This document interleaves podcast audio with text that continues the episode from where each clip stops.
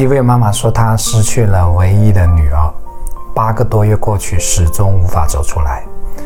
看到留言时，我不知该说些什么，好像说什么都苍白无力。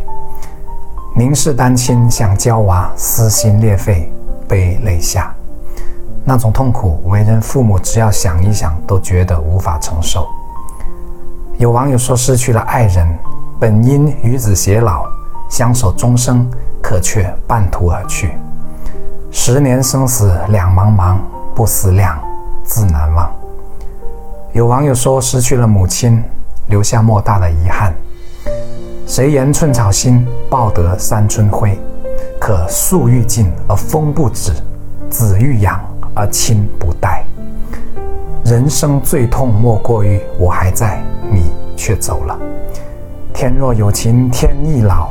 人世间有多少人间疾苦被人们默默承受着，无奈、无助、内疚、悔恨。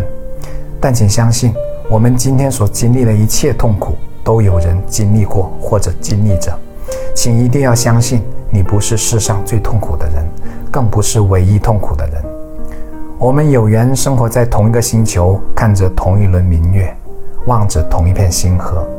世界如微尘，我们其实都很渺小。整个人类都很渺小，但正因为渺小，才更应该抱团取暖，相互支持与关爱。老吾老以及人之老，幼吾幼以及人之幼，那是一个多么美好的世界！但愿我们的后代都能生活在这样的一个世界，即便疼痛也不畏惧。